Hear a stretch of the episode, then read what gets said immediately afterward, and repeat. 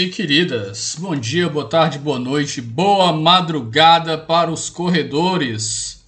Meu nome é Davi Sobreira e esse é o Onze Supremos. E hoje eu tenho o prazer de receber uma pessoa que tem mergulhado profundamente na área do direito natural para conversar um pouco sobre uma teoria que eu achei que era de direito constitucional, mas descobri que na verdade era da área de teoria do direito que é o livro do professor Adrian Vermeulen, Constitucionalismo do Bem Comum, ainda não traduzido.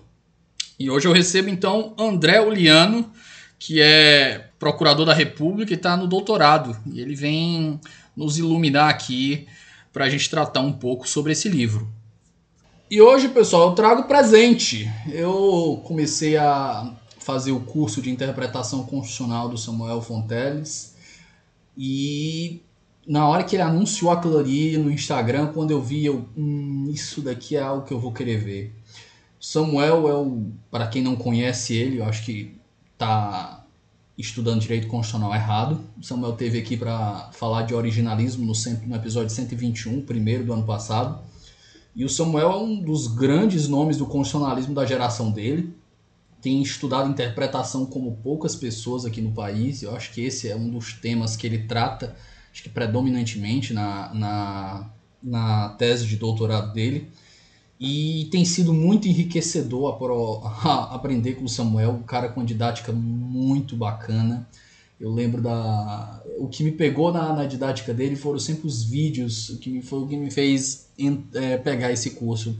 Aqueles vídeos que ele faz muito curtos lá no Instagram, e eu lembro de um que me marcou muito, foi quando ele foi falar das diferenças interpretativas usando um semáforo para mostrar que o sinal vermelho e o verde eles têm sentidos muito claros, mas os sinais amarelos eles têm sentidos variáveis a depender da pessoa e que a depender da teoria jurídica que você adote, algumas pessoas vão entender que o direito tem mais sinais amarelos do que verdes e vermelhos e outras pessoas vão entender que existem mais verdes e vermelhos do que amarelos.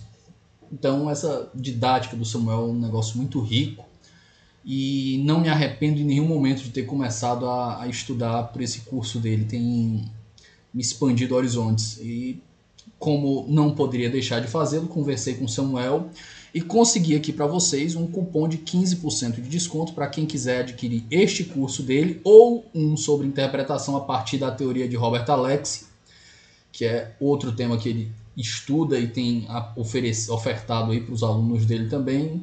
Então, quem quiser adquirir lá, o cupom vai ser 11 Supremos, e aí você pode adquirir o curso dele lá com um desconto e aprender como eu. Pessoal, lembrando, como sempre, que o podcast é generosamente apoiado pela Contracorrente, a editora do meu coração, e a Contracorrente ela tem o Clube do Livro da Quebra Corrente, lá que você recebe dois livros por mês, um sempre inédito e outro do catálogo, que ainda vai te dar um benefício de ser assinante, de ter um desconto permanente no site da, da Contracorrente para qualquer livro que você queira comprar. Então é aquele negócio, né? É uma editora, não, é uma mãe. Além disso, não posso deixar de lembrar vocês que o 11 tem suas contas para pagar. Davi está tentando um LLM fora e precisa juntar dinheiro para fazer seu pezinho de meia, porque é tudo muito caro. Então, qualquer ajuda que vocês possam fazer ali no nosso Apoia-se, que está com o link aqui na descrição, é muito bem-vinda. Pessoal, é, eu sei que a, a, barreira, todo mundo tem condição de doar um real por dia, um, por, por mês. Um real por mês não mata ninguém. Dois reais, cinco reais. O que você puder doar é muito bem-vindo aqui. Não dura quatro minutos para você fazer seu cadastro ali e cadastrar seu cartão e assinar. Lembrando que a gente tem planos também que você vai ter acesso ao nosso grupo de WhatsApp lá, que é fechado para mensagens, então não tem spam, mas você fica recebendo ali algumas notícias que eu vou trazendo, você vai receber episódios gravados com antecedência. E tem o plano do plenário também, que você tem acesso a receber livros da nossa curadoria que vão ser entregues lá na caixinha personalizada, com marca-página, cartão de agradecimento lá na sua casa. É isso, pessoal. Agradeço demais a participação de vocês aqui, as mensagens que eu tenho recebido as discussões que eu tenho tido nas redes sociais. Lembrando que quem quiser mandar alguma reclamação, algum elogio, qualquer coisa, vocês podem me achar tanto no Instagram lá do 11 Supremos, quanto também no Twitter, Davi Sobreira, BM, B de bola, M de Maria. E é isso, pessoal.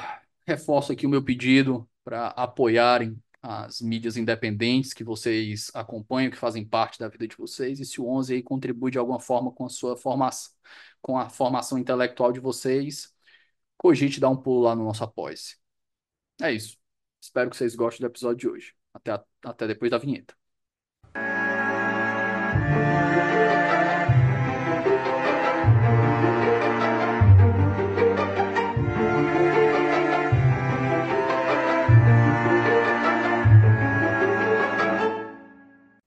Pessoal, como eu disse, minha companhia de hoje, André Uliano. André, já fiz uma breve introdução sua. Você, por favor, aqui se apresente para o nosso ouvinte, a sua primeira, e eu espero que não seja a última participação. Eu espero que a gente possa conversar de novo, porque tem muita coisa lá das suas produções que eu, que eu gosto muito. Então, o microfone é seu. Obrigado, Davi. Primeiramente, muito obrigado pelo convite. É uma, uma alegria muito grande estar aqui. O podcast que eu, do qual eu sou fã aí, acompanho bastante e acho que você fez uma produção incrível, isso aí é consensual, hoje bastante relevante e de teor científico é muito, muito importante, né? E, e com muita seriedade. É, bom, eu, meu nome é André Oliano, eu, eu acho que assim, acima de tudo, eu posso dizer para o seu ouvinte que eu sou um apaixonado por é, filosofia, teoria do direito, teoria constitucional, que é um pouquinho que a gente vai tratar aqui. E como sempre enveredei por essa área aí de. Eu, eu gosto muito de humanidades, né? História, literatura, enfim. E, e como enveredei por essa área de é, filosofia, eu acabei sempre me sentindo bastante inclinado. Enfim, achei uma proposta muito interessante a, a, as teorias da tradição do direito natural, né? E, enfim, recentemente a gente teve essa proposta aí do Vermil que tenta fazer uma análise constitucional, do constitucionalismo, à luz dessas teorias. Eu atualmente é, exerço o cargo de procurador da República, né, que é a minha, minha atuação profissional. Eu também tento produzir cursos aqui no é, aqui na internet. Atualmente tem um, um meu portal que eu chamo de Ateneu André Oliano, que é um pouquinho a minha experiência com alunos de graduação e pós-graduação. Eu lembro que uma vez cheguei na sala de aula, perguntei quando é que começava a história antiga, né? E daí ficou um silêncio assim. Estava falando sobre história do constitucionalismo. E daí eu fui falar do constitucionalismo antigo e ninguém sabia quando começava. Eu falei, poxa, preciso fazer algo pela formação aí cultural e, e história, né, do, dos novos juristas. Enfim, então comecei a lecionar nesse portal. Eu fiz o meu o meu mestrado pela pela Unicinos e, e na época estudei, até publiquei meu livro sobre ativismo judicial. E nessa oportunidade foi muito legal. Saiu, saiu, tá com, saiu, tá com pouco tempo, né? É, do mestrado? É. Cara, encerrei ele início de 2022, já vai fazer dois anos. É, não, mas o livro saiu agora, né? O livro saiu, eu não lembro agora, eu não lembro agora se foi final de 2022 ou início de 2023. Chama-se Contra o Ativismo Judicial, que foi é, pela TOT, né, pela editora TOT. E, e, nessa ocasião do, do mestrado aqui pela Unicinos, eu acabei fazendo minha visita é, de pesquisas na, na Universidade de Oxford. Lá estudei com, com alunos do FINES e, e fiquei lá em muito contato é, é, com eles, então foi bem legal. E, e naquela época, depois a gente pode até falar um pouquinho mais sobre isso, mas estava para sair o livro do Vermil. Então ele já tinha publicado o artigo dele, que causou aí uma espécie de, de terremotozinho uh, no ambiente acadêmico ali de, de língua inglesa, né, é, pela The Atlantic, e, e o pessoal estava esperando muito, muito ansiosamente aí o, o livro dele para entender um pouco melhor a proposta. Beyond, or, or, Beyond Originalism, do The Atlantic, né? Exatamente, né? exatamente. Então, enfim, depois a gente pode falar um pouquinho disso, mas é, o Vermil sempre teve uma proposta um pouco cética quanto à abordagem judicial, né, por razões institucionais, e daí quando ele publicou aquele artigo, todo mundo ficou um pouco sem saber até onde aquilo ia, enfim, ficou uma, uma, uma questão ali. E atualmente, Davi, eu estou fazendo meu, o meu, meu doutorado na USP. É, o meu projeto foi sobre constitucionalismo do bem comum. É, agora eu vou, vou trocar um pouco, assim, para tentar fazer uma abordagem mais próxima da, do Brasil, né? Enfim, esse, esse debate talvez muito, ficou muito preso ao, ao ambiente norte-americano, mas, mas, enfim, me deu ocasião para aprofundar ali na literatura do tema, né? Cara, é curioso que o nome é Constitucionalismo do Bem Comum e a gente dá uma ideia de que a gente está falando de direito constitucional. Mas quando você abre o livro, a gente vai ver que a gente, na verdade, está falando de um pouco de uma mistura de teoria do direito com hermenêutica. Perfeito. Ele, assim, a ideia do Vermil é exatamente recuperar o que ele chama de Classical Legal Tradition. Então, que seria a tradição do, do direito natural. E enfim, o Vermil ele teve uma, uma, uma questão assim, de mudança pessoal, né? Ele, ele é, enfim, ele teve uma experiência pessoal ali. Ele, ele se converteu em 2016. Ele passou a ser, ele era, ele foi criado na igreja episcopaliana americana. É, depois, durante algum tempo, foi mais cético religiosamente. Em 2016, ele se converteu, converteu é, se tornou católico, né?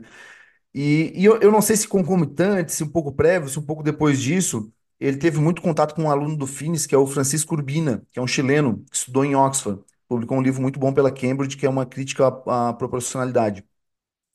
E, e a partir dessa, dessa proximidade dos dois, ele começou a ter um grande interesse, estudar muito a produção do John Finnis e dos alunos do John Finnis. Isso é uma, uma coisa que pouca gente sabe, mas o Finnis teve uma produção significativa não só em teoria do direito, mas em direito constitucional.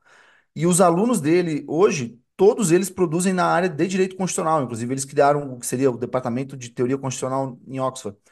É, então, o, o, o Vermil, ele também, né, por essa influência, ele acabou transitando por esses dois mundos, que é teoria jurídica e direito constitucional. Então, a ideia dele, na, na minha percepção, é fazer uma, a proposta de uma teoria constitucional, mas com um background é, teórico consciente mais profundo. Toda teoria tem um, background filosófico, consciente ou inconsciente. Ele quer ter um background consciente na tradição do, do direito natural.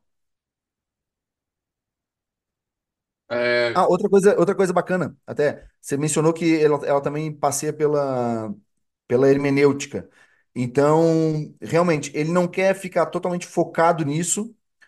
É, ele quer ter uma teoria, vamos dizer, uma, uma teoria, uma teoria jurídica ampla mesmo, uma teoria geral do direito, posso, posso dizer, e, e extrair dela uma teoria geral do direito constitucional, mas ele, é, para, para colocar a teoria dele, ele sente a necessidade de debater com as duas principais correntes do constitucionalismo norte-americano, que são basicamente teorias da interpretação, que é o originalismo e o living constitutionalism.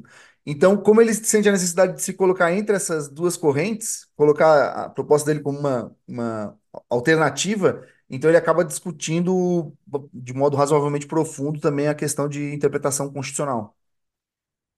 A gente começou a situar o que a gente vai falar aqui. Então, deixa eu te fazer a pergunta de pontapé de verdade. André, o, o Vermelho, você já contextualizou a cabeça dele, de onde é que ele está vindo, o, o porquê que ele está escrevendo isso.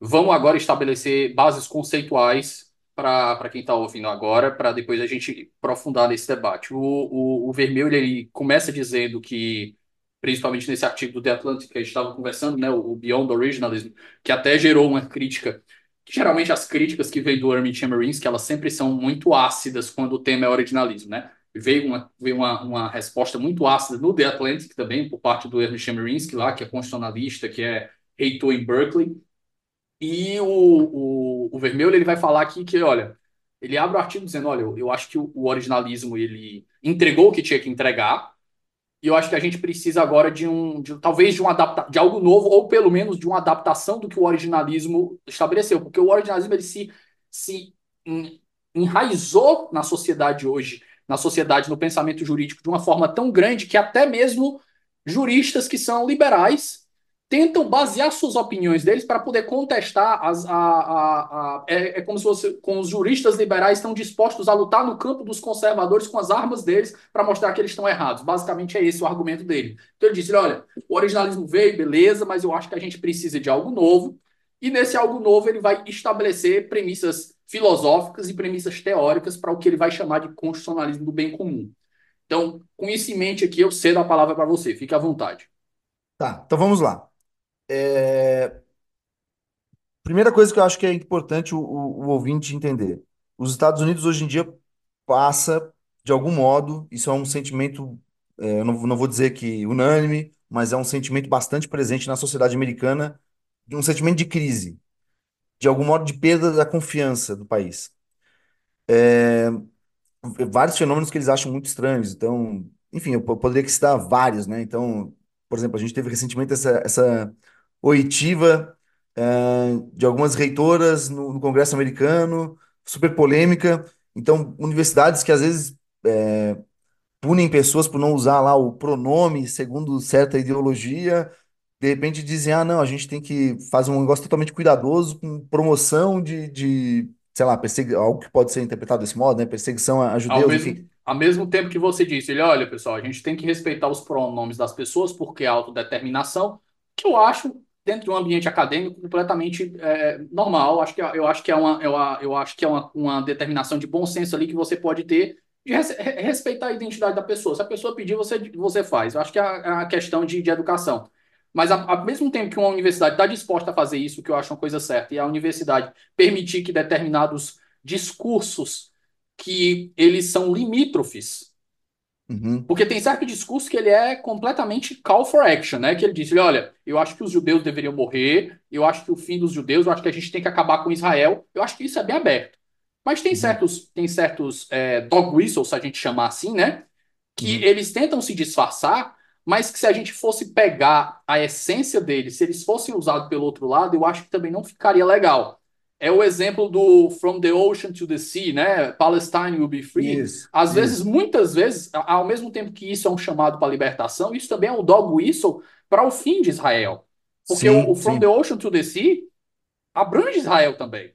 Então, da mesma claro. forma que você disse, olha, isso é um dog whistle que deveria ser tratado como dog whistle, ou você vai dizer que, por exemplo, o cara chegar, um supremacista branco, começar a beber leite ali para mandar uma mensagem, você acha que a, a universidade vai tratar aquilo ali como um copo de leite? Ou você acha que Sim, eles vão tratar aquilo ali como um dog whistle a ser punido? Eu acho que sim. são, são é, é, situações que merecem tratamento igualitário, né? Questão de coerência. É, exatamente. Muita gente, assim, verifica um, um double standard muito grande, é, por exemplo, a própria cultura do cancelamento. Então, tem várias coisas, assim, que, que, que a sociedade, que muitas pessoas pararam para pensar, assim, se os Estados Unidos estavam seguindo na direção correta, entende? E também, assim, é muito presente na, entre os jovens americanos. é, enfim, você tem uma queda, várias, várias pesquisas mostram isso, queda de confiança no, no, no governo americano, enfim. E você tem, é, se você falar com um americano jovem, hoje em dia, ele, eles, eles têm uma mágoa muito grande, porque eles acreditam que desde a crise de 2008 eles são a primeira geração. Isso é, é muito típico do, do, do imigrante. Isso aí eu ouvi a, a vida, a minha família de imigrantes, então a minha vida inteira eu ouvi isso, né? Ó, meu filho, a gente vai pagar sua educação, a gente vai se esforçar, você tem que ter uma vida melhor do que a nossa, depois você tem que fazer a mesma coisa pelos seus filhos, ele tem que ter uma vida melhor do que você. Então, isso está muito introjetado na sociedade americana, porque é um, é um país inteiro de imigrantes, né? E, e eles acham que essa é a primeira geração que não está conseguindo fazer isso. Então, o jovem americano ele tem uma espécie de mágoa. É, desde 2008, ele- a Universidade Americana hoje em dia ela tem um custo absurdo. Então, alguns americanos que, é, que eles viram os pais com 25 anos já estavam com a casa paga, estavam começando a viver o sonho americano. Hoje em dia ele está com 25 anos, com uma dívida enorme junto com a universidade. Enfim, que ele olha, pô, vou demorar 15, 20 anos para pagar isso aqui e começar a viver o sonho americano. Enfim, é uma, uma série de fenômenos nos Estados Unidos que, que faz com que haja uma, uma, uma espécie de crise. Em momentos de crise, é muito comum que as pessoas é, Recorro a, comecem a pensar onde a foi que popu, erramos. o recorrer a populismo também fica fácil, né? É, é, exatamente. É, e, mas sim, e, e muita gente passa, passa a pensar, olha, é, onde foi que erramos, né? E, e pensar quais, quais seriam as alternativas. E, e quando o país teve um passado de sucesso, é comum que as pessoas pensem, olha, teve alguma coisa que estava dando certo e que a gente abandonou em algum momento da nossa história. Então, o Vermil é um cara muito preocupado com isso. Muita gente fala que, que eu, eu não conheço pessoalmente, mas muita gente que o conheceu fala que ele é um cara assim angustiado com, com isso. E, e então ele próprio passou a- a- chegou a essa, de algum modo, a essa conclusão em termos teóricos. Olha, a gente tinha uma, uma tradição jurídica muito rica que em algum momento nós deixamos para trás. E ele falou, a gente precisa recuperar essa tradição. E o que que substituiu essa tradição? O que que a, ofuscou? Então, seriam as, vamos dizer, as principais correntes de, de interpretação constitucional. É, vamos dizer, elas começam a, a se tornar bastante correntes ali no, no New Deal, mas, vamos dizer, pós-Segunda Guerra, é, após década de 60, 70, você tem esse grande embate entre originalistas e é, defensores do, do- da Constituição viva, né, o Living Constitution. É, o Vermil, historicamente, ele havia. Isso se soma, como eu já mencionei, né, à própria mudança de algum modo de vida dele, questão, é, enfim, de, de fundo aí, de cosmovisão a partir dessa, dessa questão religiosa. E o Vermeer, historicamente, ele próprio tinha. Ele, ele escreveu sobre interpretação, ele escreveu com o Cass Sussin, ele escreveu um livro Judging Under Uncertainty. Então, ele sempre defendeu, de algum modo, uma, uma, uma visão cética sobre a atuação do, do juiz filósofo, né, do juiz Hércules, não com base. Não que para ele um juiz mais textualista, um juiz formalista, essa é expressão que ele usa, né? Ele seria um neoformalista ali, é, mais ou menos como o Schauer também, talvez. E não por ele não extrai essa posição de algum modo deduzindo ela do conceito de direito. Não, do, da natureza do direito, necessariamente a atividade judicial é formalista. Ele extrai de uma análise de capacidades institucionais comparadas. Então, tanto nesse livro como num, num artigo que ele escreveu, que é Sussen, que é Institutions and Interpretation, ele chega a essa, essa, ele sempre defendeu isso. E muita gente gostava dessa visão, ele influenciou bastante. E o que acontece? Chegou em 31 de março de 2020, o Vermeil escreveu esse artigo na revista The Atlantic, que é uma revista é, muito lida assim por, por, por progressistas, enfim. Eu acho que seria parecido com o Brasil, mais ou menos como a, a Piauí. É uma revista assim com, com razoável teor de, de conteúdo Um- e talvez um pouco mais. um- um- eu nem diria um pouco mais, não. Não diria muito, mas um pouco mais de sofisticação nos artigos, né? Eles tendem a, a publicar artigos de. Não que a Piauí não tenha. A Piauí, por exemplo, um dos colunistas da Piauí é o Rafael Maffei, que é professor da pois USP. é, pois é. Mas é porque a, a The Atlantic, você vê a The Atlantic, New Yorker, é, essas grandes revistas, você tem uma periodicidade mais intensiva de, de grandes acadêmicos publicando, né? Sim, é uma revista assim, exatamente, eu acho que você usou a palavra certa, né? Sof- Sofisticada em questão de, de produção e, e então o Vermeil publicou lá é, esse Beyond Originalism, que seria para além do, do originalismo, né? O artigo é um pouco lacônico, mas ele fala, ele diz isso aí que você mencionou. É, olha, o, o, o originalismo ele entregou, ele e, e nesse ponto assim, eu não sei se ele está certo, não, não acho que seja todo originalista que atua dessa forma, mas ele coloca assim, o originalismo teve uma, uma função estratégica. Porque você fala assim, ó, eu estou aplicando o texto da Constituição, então eu estou aplicando um método neutro. A gente sabe que isso aí é bastante questionável, né? Estou aplicando um método que neutro, mas você não pode delegar a responsabilidade. Então, ó, eu estou decidindo assim, mas não é porque eu defendo isso. É o texto da Constituição que está dizendo isso. Então, quando você está num um ambiente mais ou menos hostil, teoricamente, isso aí pode ser um instrumento interessante. Ele coloca dessa forma. E e ele diz, ó, esse momento passou, já a maioria da, da Suprema Corte se autodeclara originalista, e Pode falar, Davi. Não, você pode concluir, se preocupe não, conclui depois que eu, eu, eu, peço uma parte. Tá, não, então assim, ele coloca isso daí. Eu não acho que seja todo originalista que pensa assim, mas, mas ele coloca isso e ele fala, ó, tá na hora da gente, vamos dizer, sendo bem sincero, que ele disse, ó, tá na hora da gente sair do armário e, e colocar uma, uma, uma teoria mais completa. Eu, eu acredito, tá, que em alguns pontos isso faça sentido, porque o originalismo, eu, assim, eu acho que o originalismo é mais ou menos como o positivismo normativo do Waldron. Você pode ser originalista em algum contexto, quando, por exemplo, a sua Constituição é uma Constituição razoavelmente justa, ela é uma Constituição razoavelmente democrática. Então, os originalistas, eles, eles estão dentro dos Estados Unidos, pós-emendas da Reconstrução. Então, você está diante de uma Constituição razoavelmente justa, Pós, tem pós precedentes que fizeram as emendas valer, né? Porque as emendas sozinhas também não tiveram força. Perfeito, perfeito. Você está no pós-Brown, então você está dentro de um contexto em que faz sentido você dizer, ó, esse direito deve gozar de autoridade.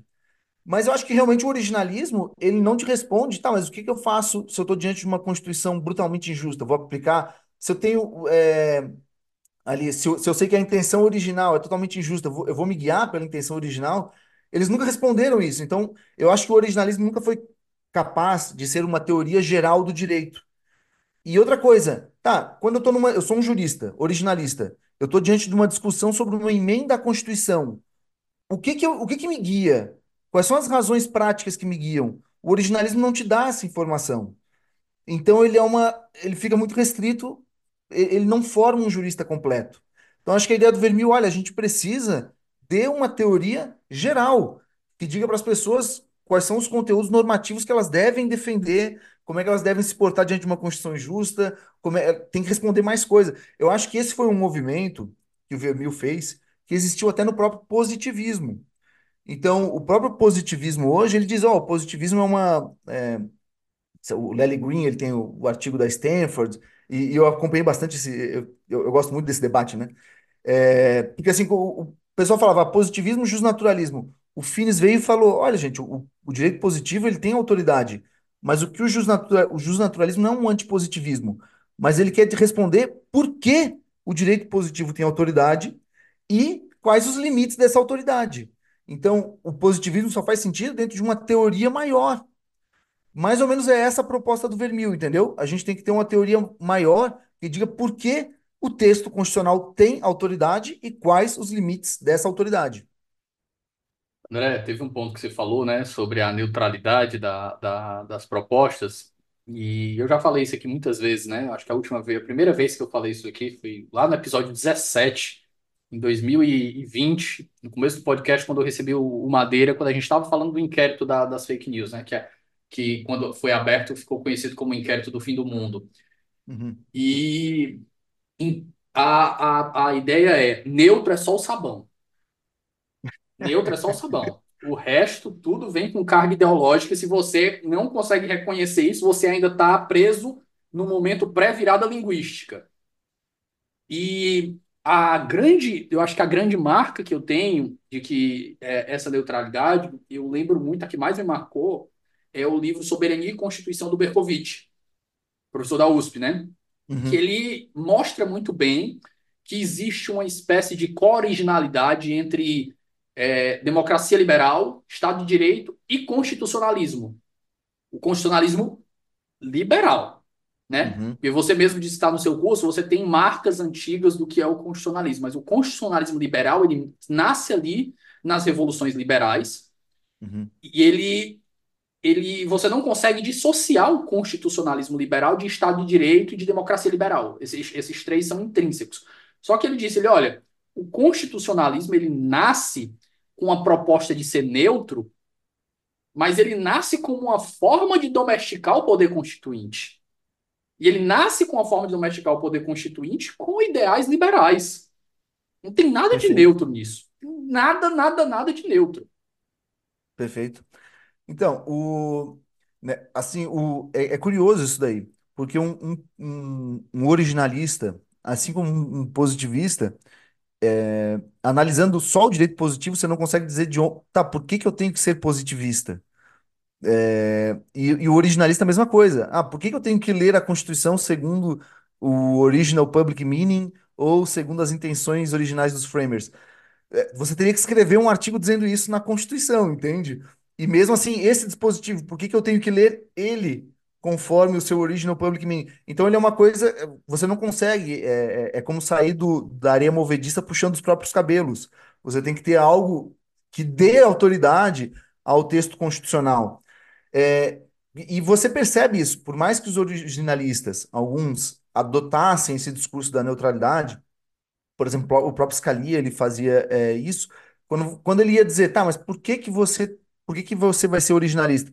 Então ele dizia, não, porque o originalismo ele respeita mais é, a democracia deliberativa, ele respeita mais o rule of law, ele respeita mais separação de poderes, e o próprio Dworkin falou para ele, ó, oh, você não está percebendo mas o que você está fazendo é me apresentar é, razões de moralidade política.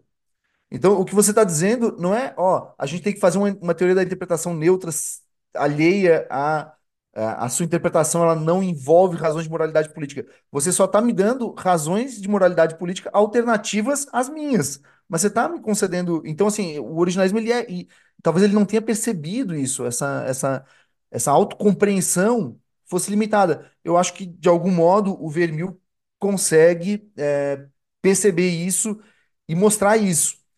Vários originalistas uh, que também escreviam um pouco na linha do John Finnis, por exemplo, o Jeffrey Podjanowski, que é um cara que eu acho muito interessante. Ele atualmente ele tá, é, ele é editor de uma revista que o John Finnis criou, que é a American Journal of Jurisprudence. Ele dá aula em Notre Dame. Ele vinha escrevendo sobre Lembrando, lembrando originalismo. que jurisprudence no inglês é teoria do direito, viu, pessoal? Só Isso, para a gente não isso, fazer essa tradução literal. Isso. Então seria Jornal de Teoria do Direito, é, no, no mundo de língua inglesa, vamos colocar assim, né? E, e ele escreveu um, um- um artigo já que antecipa de algum modo Vermeil, que é, foi Enduring Originalism, seria assim concedendo um, um, um ground, né, um fundamento mais profundo do porquê ser originalista. Um outro professor também, o Lee Strang, tinha escrito Originalism's Promise, que já fazia isso. E, o, é, e daí eu acho que a teoria fica boa, eu acho que ela fica forte, quando ela explica por que ser originalista, quais as razões para isso, enfim. É, de algum modo, o Vermeil ele veio com essa, com essa crítica. Foi interessante que o, o Vermeil ele escreveu o artigo, então, o artigo dele, dele era um pouco lacônico, ele dizia que tinha que criar algo que fosse, é, que desse mais razões substantivas eu concordo com isso, né? Como já mencionei, do contrário, você não teria como. Como é que eu me posiciono diante de uma emenda constitucional? Você tem que ter razões substantivas. Então, um jurista completo ele tem que ser mais do que um positivista ou mais do que um originalista. E, mas ele não diz muito o que, que era essa, essa proposta dele. Muita gente lá estava com receio, sabe, do que, que ia vir. É, se al- algumas pessoas consideravam até que ele fosse escrever defendendo, sei lá, o, o fim da separação entre, entre igreja e Estado, coisas desse tipo, né? é, um pouco pela vibe assim que, que, que muitos achavam que ele estava. E começaram a sair alguns artigos nesse meio tempo, antes, entre o, o artigo dele na The Atlantic e o livro. É, ele próprio escreveu um- alguns artigos num, num- num blog chamado Use e Justitium. Depois o Conor Casey, que na época estava na Universidade de Liverpool, agora está na Universidade de Surrey.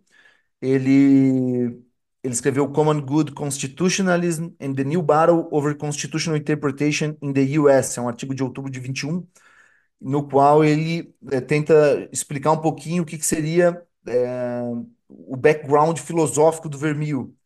E depois, então, início de 2022, o Vermeil lança o livro Common Good Constitutionalism, que eu acho que foi bem mais, assim, bem mais equilibrado do que, do que algumas pessoas tinham, tinham receio que saísse, assim, eu, eu acho a proposta, eu acho que ela merece desenvolvimento, depois a gente pode falar um sobre isso, eu acho que algumas críticas são procedentes, é, mas eu acho que ela é uma teoria razoavelmente sólida, né?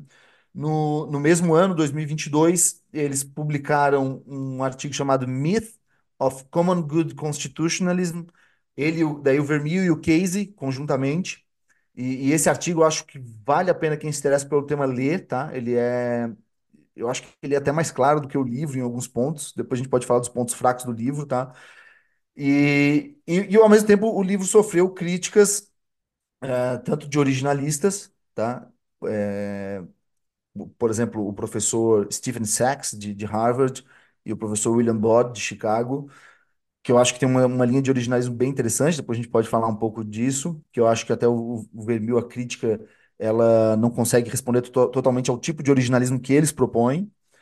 Nesse artigo que eles fizeram, criticando o Vermeil, que chama-se Common Good Manifesto, que eles dizem que o, o, o artigo, o trabalho do Vermeil não, é, não seria tão acadêmico assim, ele seria mais um manifesto para um movimento eh, ideológico e não tanto um artigo acadêmico, né? Então eles chamam, eles falam, ó, isso é um Common Good Manifesto.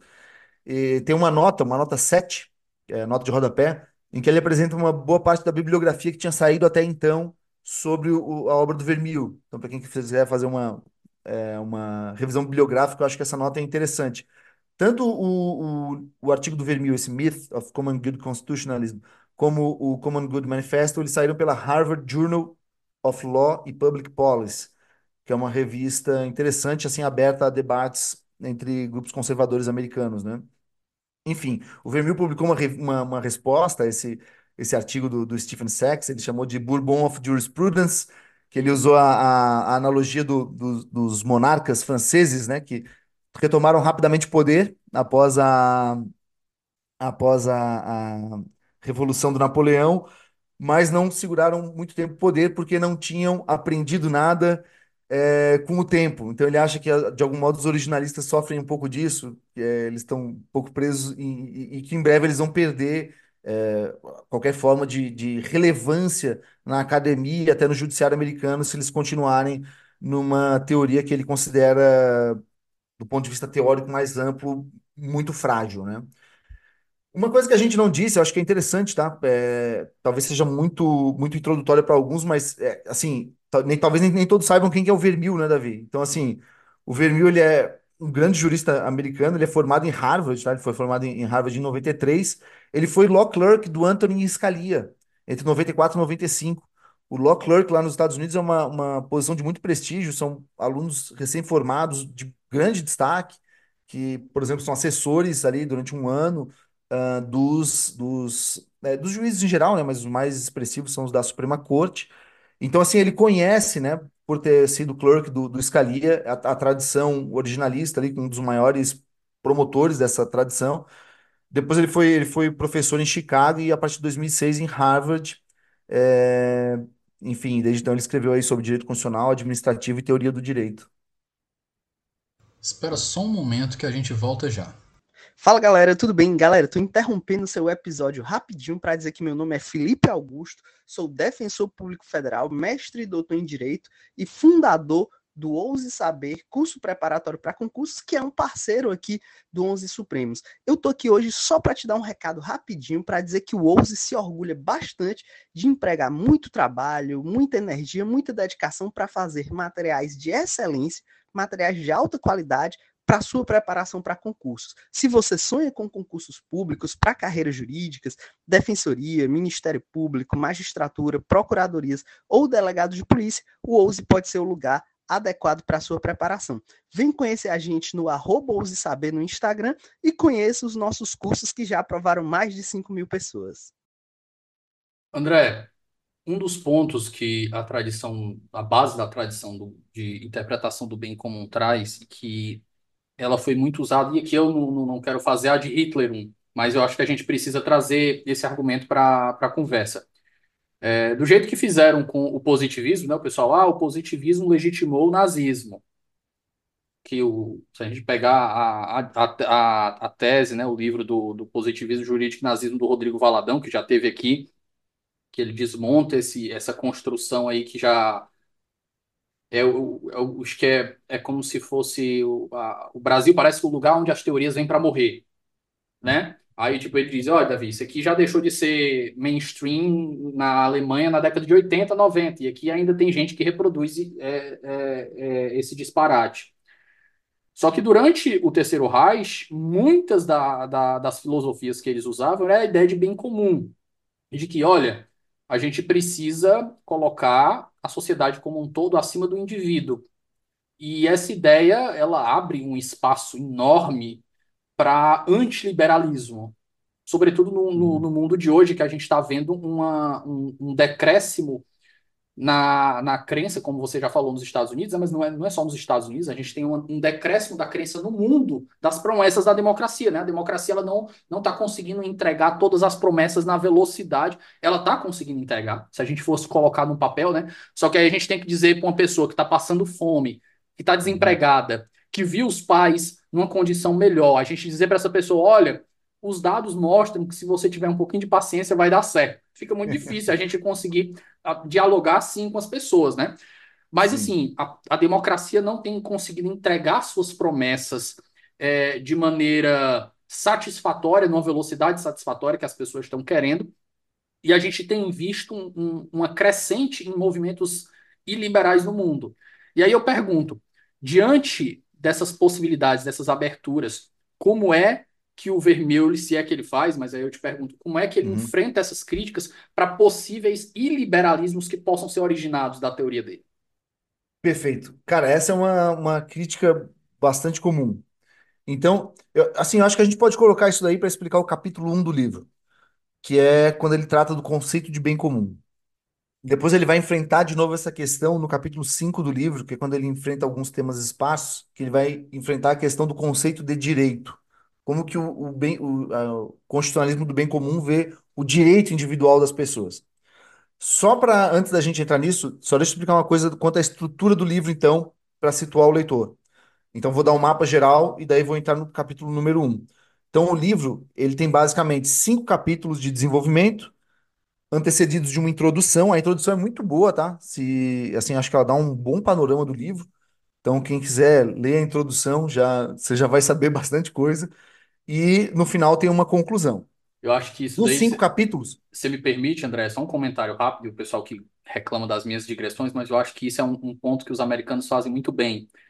Eles fazem é, introduções de livros bem extensas, você vai pegar introduções de livros que às vezes têm 20, 30 páginas, só que as introduções elas são suficientes para você conseguir entender o livro inteiro. Você pode não pegar a profundidade, você pode não pegar todos os argumentos, mas você consegue entender o, o passo a passo de todo o livro só na introdução, então você não fica perdido. Mas desculpa é, esse ponto aqui.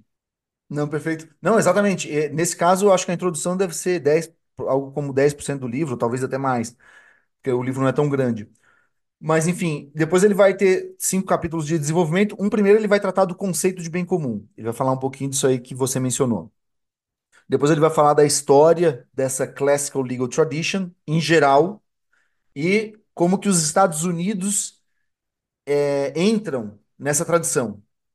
Como é que eles participam dessa tradição? Por que ela influencia os Estados Unidos? Isso não é uma teoria só dele. Por exemplo, a- é, lá na Universidade do Texas, né, que eu sei que você acompanha, tem um professor, o Justin Dyer, que ele escreveu recentemente um livro que ele fala isso também, como os Estados Unidos fazem parte dessa tradição.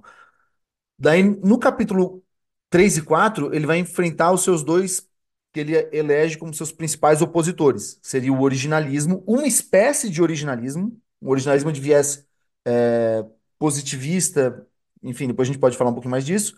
E no capítulo 4 o Live Inconstitutionalism, ele vai dizer que é uma, juris, uma, uma teoria do direito progressista, tá? E, de algum modo instrumentaliza o direito para avançar agendas é, partidárias progressistas. E no capítulo 5 então, ele vai enfrentar alguns temas esparsos, tá? É, é uma amálgama, assim, uma amálgama de temas. Então, ele enfrenta como judicial review, qual seria o papel do juiz no, no common good constitutionalism, deferência, é, poder dos estados no federalismo, interpretação, liber- e daí ele enfrenta a questão dos direitos, que, é o que parece que você mencionou agora, como é, liberdade de expressão, meio ambiente, como é que isso seria enfrentado nessa teoria. Então, vamos lá. O conceito de bem comum. Eu acho que para a gente não cair é, na nesse assim eu, eu não acho que ele caia nesse erro tá eu, eu não acho que, que a teoria dele seja necessariamente iliberal eu acho que a primeira coisa a gente tem que ver as- por vezes tá? Essa crítica ela pode pode haver um certo cinismo nela. Então é, vamos vamos colocar aqui. Vamos dar um exemplo. Vamos entrar um pouquinho em polêmicas ô, Davi. Então é, se a gente pegar Canadá o Canadá é historicamente um país super liberal uma democracia super liberal É, você tem hoje em dia um dos maiores é, intelectuais do mundo, o Jordan Peterson, lá sendo submetido a uma espécie de reeducação lá pelo governo canadense, é, em virtude de não ter é, concordado, aderido lá ao, ao- com, com algumas teorias, enfim. É, veja, Será que a gente ainda está num, num- num- assim, num liberalismo satisfatório? Então, diante de um cenário como esse, é, o cara tá lá sendo. Pô, muita gente, eu, eu acho que não. Essas pessoas têm um ponto, tá? Eu acho que não é razoável falar, cara, o cara tá no Canadá, sendo submetido ali a um tratamento é, que eles fazem uma leitura, sei lá, eles lembram do, do a, como a China trata ali a reeducação dos seus dissidentes do regime, entendeu? O regime, enfim, é, ou, ou como aparece nas, nas distopias, né, do, do século XX. É, pô, daí gente que não fala nada sobre isso vem e fala assim: não, estou muito preocupado com o iliberalismo da, da, da teoria do vermil e, e- e faz uma, uma teoria, às vezes, assim, al- alguns fizeram críticas que me parecem até histéricas, tá? Realmente muito exageradas, não tem nada a ver com, com o que ele propõe, pelo menos a princípio, né? E ele próprio diz que não é isso, enfim. É, mas, assim, eu, eu confesso que existe o, o risco de você pensar, ah, não o, o- essa ideia de que o bem comum se sobrepõe ao indivíduo. Como é que o Vermil responde isso? Ele tem um conceito de bem comum, e daí aqui ele não é. Aqui é outro ponto. O Vermil, historicamente, ele escreveu sobre Carl Schmitt. Então, isso aí, para muitos, foi assim, a smoking gun, né? Pô, o cara escreveu sobre Carl Schmitt, agora ele tá vindo com esse papo de bem comum. É, ele é um dos, ele é um dos grandes, é, um dos grandes expositores do, do, do, do- é um dos grandes Schmittianos. Eu não sei se ele é Schmittiano, mas ele é um dos grandes expositores do, do, do Carl Schmitt no, na atualidade. É, assim, então, aí que tá. A é- adesão. acho que é aquela The Constitution of Risk, né, que é um, é um dos, te, é um dos textos dele que, que fala do tema. É, assim, ó, ele pega alguma coisa do Carl Schmitt. Então, é, muitas vezes, eu, eu acho que assim, ó, alguma, você pode às vezes concordar com um argumento do Carl Schmitt e não comprar o conjunto da obra. E até o conjunto da obra a gente pode debater hoje em dia, enfim, né? O professor Ronaldo Porto Macedo fala um pouco disso. É, o Carl Schmitt ele foi muito mais um, talvez um carreirista ali do que um ideólogo do, do regime, enfim. Mas ele, é, assim, o Vermil tem dois pontos em que nitidamente ele, ele é influenciado pelo Carl Schmitt, tá? Que é, um, a simpatia dele pelo poder executivo. Ele é um defensor do administrative state, ele, ele, ele acha que o, que o poder executivo tem um papel muito especial, ele acha que isso está dentro da, da tradição do constitucionalismo americano, e daí ele vai usar aqui a questão de small c constitution, depois a gente pode falar disso. Ele fala, ó, embora não esteja escrito na Constituição, o desenvolvimento da tradição americana foi por essa linha, enfim, então ele tem essa simpatia. Eu não compactuo com essa simpatia, tá? Mas enfim. É, e outra coisa, ele também ele, ele é um crítico do liberalismo, tá? Então, mas aqui eu não acho que ele seja iliberal. Ele acha que de algum modo o liberalismo já não está entregando o que ele prometeu, tá? Então, se a gente pensar assim, cultura do cancelamento, teve um cara que fez um. Eu, eu adoro os americanos por isso, eles estudam tudo, a parte empírica, eles estudam muito profundamente, né? Então, teve um cara lá que fez um estudo ele, sobre os professores demitidos nos Estados Unidos por opinião política. E ele arrolou mais de 500 professores unidos. E daí ele falou, cara, isso aqui é muito mais, mesmo considerando proporção do número de professores atual, do que na época do macartismo. Então, é, como é que esse pessoal está dizendo, ah, não, a gente tem que manter o liberalismo atual? Não, de algum modo já há uma crise, entendeu? Então, como que a gente responde a ela? Será que Enfim, a gente está vivendo um liberalismo de verdade, isso, né? Exatamente. Então, é, é, assim, eu nunca meditei profundamente sobre isso, tá? Mas eu, eu, eu, acho que, que há um ponto nisso. Então, assim, o Vermil, quando ele fala do, da ideia dele de bem comum, ele não é influenciado aqui pelo Carl Schmitt. Então, isso aí é, é todo mundo que analisa a teoria dele com, com razoável simpatia, ele está muito mais falando dentro da tradição do justnaturalismo clássico. Então, aqui ele é muito mais influenciado por, sei lá, Tomás de Aquino por, e pelo próprio Finis. E o Finis, eu acho que ele fez um desenvolvimento da ideia de bem comum. Tem um professor Duke, que ele escreveu numa Companion da, da Cambridge, ele escreveu um artigo só sobre bem comum, ele desenvolveu bastante essa teoria, e o Vermil defende ela não no livro, mas em, em artigos, é, que assim, ó, o, o bem comum, ele não é algo contra o direito fundamental, contra os direitos humanos e que poderia solapá-lo é, em casos concretos. Ele abrange, ele incorpora os direitos humanos são aspectos intrínsecos e inalienáveis do bem comum. Não existe bem comum, você não consegue realizar o bem comum, ainda que uma sociedade esteja prosperando, ainda que ela seja segura, se você não estiver respeitando os direitos humanos fundamentais, a vida das pessoas, as liberdades básicas, liberdade de expressão, é, sei lá, liberdade acadêmica, o bem comum não está sendo realizado. Então, o próprio bem comum, ele incorpora como uma parte intrínseca dele vários dos valores liberais, do constitucionalismo liberal. Então, quem escreveu muito bem sobre isso, na minha opinião, e que influenciou o foi o, Robert P. George, né, de Princeton. Ele tem um livro, Making Men Moral, em que ele escreve sobre isso, né, como o, bem comum ele tem que incorporar a ideia de direitos fundamentais, direitos individuais, de liberdades, dessas liberdades típicas do liberalismo. É, e ele até nesse livro, o Robert P. George, embora seja um justo naturalista, ele faz uma crítica, por exemplo, a Tomás de Aquino, Aristóteles, e o, o Robert P. George e o Sheriff Girds, ele tem, eles têm um artigo que é Civil Rights and Liberties, que eles publicaram num companion é, da Cambridge também, é, que foi editado pela, pelo John Tassiolos, né, o professor da, de, de Oxford. Então, que eles também falam da importância dos direitos e das liberdades civis dentro da ideia de bem comum. Então, o bem comum do Vermil ele incorpora isso, entendeu? Agora, o que acontece? Ele não deriva direitos do, uh, vamos dizer, de algum modo, do simples interesse subjetivo das pessoas. Ele deriva uh, da ideia de, de, florescimento pessoal, o desenvolvimento das pessoas. Uh, é a base, moral. é a mesma base do, do FINES, né? A gente desenvolve o, o, o, bem comum como é, o, no caso o, o, direito natural, né? É a possibilidade de desenvolver certas aptidões, certos atributos que permitam o ser humano florescer. Perfeito, perfeito. E o florescimento humano, aí que tá, o florescimento humano, ele não depende de um ambiente, isso muitas pessoas se equivocam, de um ambiente moralista, tá? Então, o florescimento humano, por exemplo, ele depende de que as suas convicções, mesmo as suas convicções religiosas, estejam abertas ao questionamento para que você tenha que meditar sobre elas, ver se suas razões são corretas. Então, o florescimento humano ele depende de um ambiente razoavelmente, até amplamente liberal. Tá? Então, os- os- as liberdades é, acadêmicas, liberdade de expressão, liberdade de opinião política, liberdade religiosa, tudo isso está incorporado dentro da ideia de bem comum. O bem comum Vermil também é, é importante, ele, ele não é só um agregado individual, tá? Ele é algo que ele é um, um, um bem, vamos dizer, um bem coletivo, né? Como é um bem difuso na nossa nomenclatura mais dogmática. E ele também não é, ele evita o facciosismo. Então, se a gente pensar em alguns fenômenos atuais, por exemplo, lawfare. Lawfare é você utilizar o direito para favorecer uma facção política e perseguir outra. Então, isso viola o bem comum. O bem comum é quando você tem um quadro que ele eh, permite ali que os grupos políticos eh, debatam, enfim, mas ele favorece ali um, um- ele tem uma pauta que ele defende todo mundo com igualdade, entende? Então, eh, ele evita o facciosismo, ele, ele tende a eh, combater a ideia de facciosismo.